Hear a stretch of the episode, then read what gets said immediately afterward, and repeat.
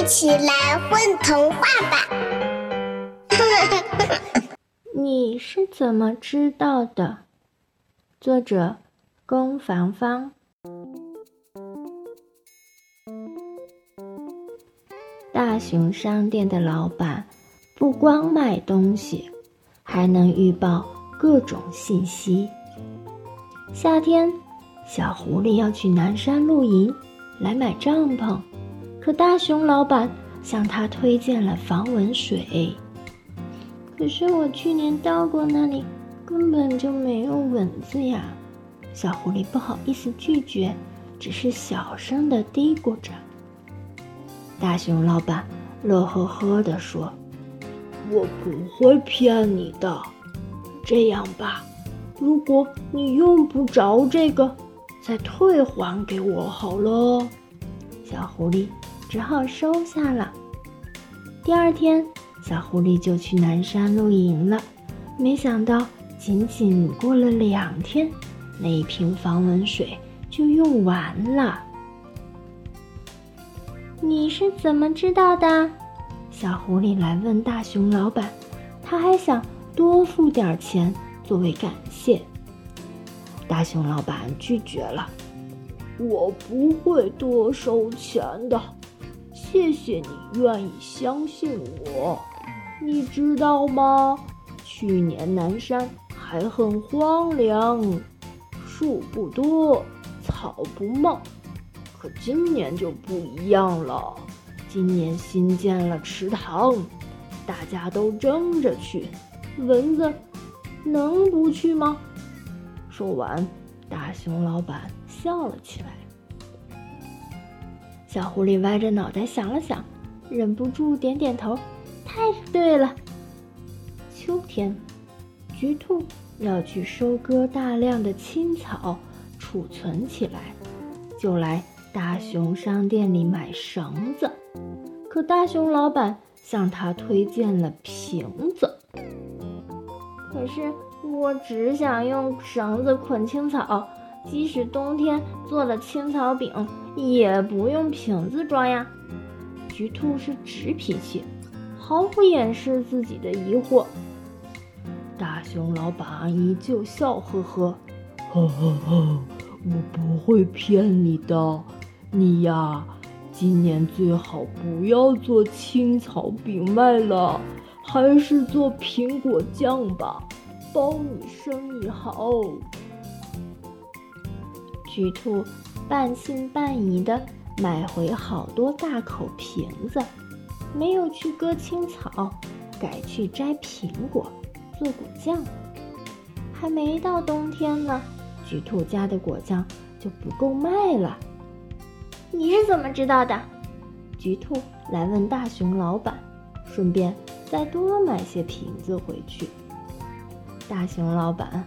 一边给菊兔搬来一大箱瓶子，一边说：“你想啊，今年的青草特别茂密，连南山都长满了，怎么会缺青草饼呢？可大家只顾着准备青草，忘了摘苹果，不就得找你来买果酱吗？” 太对了，菊兔走的时候。还请大熊老板多进货，他还会来买瓶子的。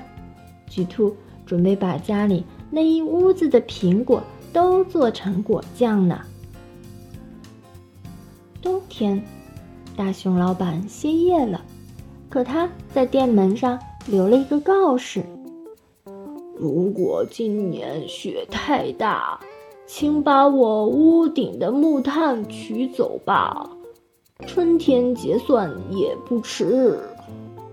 果然，在大熊老板冬眠的日子里，下了很大的雪，大家存好的取暖材料都不够了。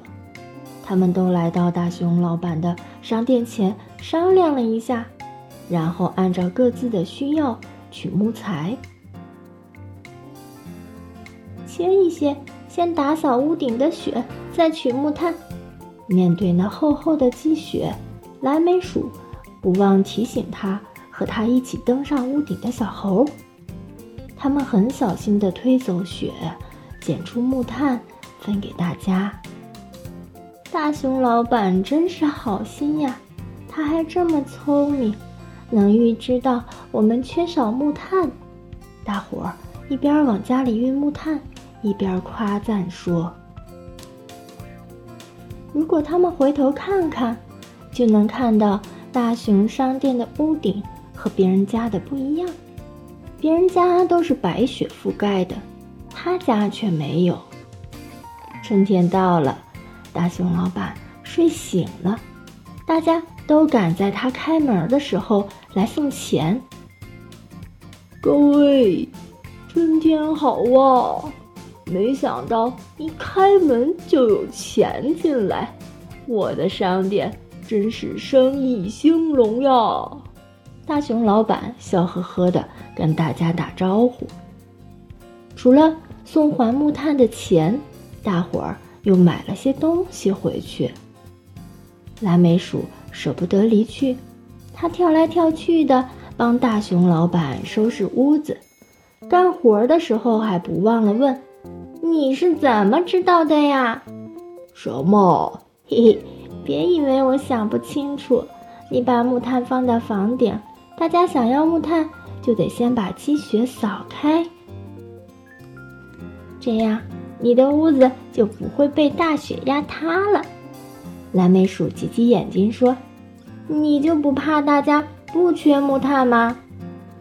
大熊老板笑呵呵：“如果你们不需要更多的木炭，说明雪下的就不够大。雪不大的话，屋子就不会被压塌，屋顶上的雪也就不需要被除去了。”哇哦，请接受我对你的崇拜。蓝莓鼠正儿八经的敬了个礼。小家伙，其实你只要愿意仔细观察，再用心想一想，很多事情都是可以预知的，一点儿也不神秘。大熊老板说着，看看门外的阳光，自言自语道。今年春天来得早，我要多做些准备了。蓝莓鼠跑到门口，迎面而来的春风让他感觉暖暖的。蓝莓鼠能想到的无非是春游时多带些吃的、玩的，为了拍照好看，到时候还要戴上一顶好看的帽子。而大熊老板。在他的春天进货单上写下了：风筝、防风镜、轻便包、速干衣、防潮垫、野餐用具。想到会有花粉过敏的朋友，大熊老板又加上了过敏药和防过敏面罩。嗯。宝宝椅也要多准备一些，又有几个家庭要增加成员了。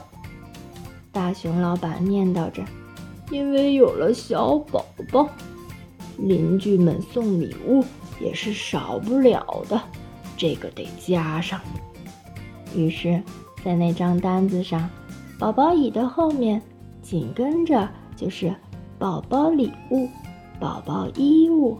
宝宝用品，宝宝食品。蓝莓鼠听着大熊老板的念叨，总算明白了，大熊商店的生意想不好都难呀。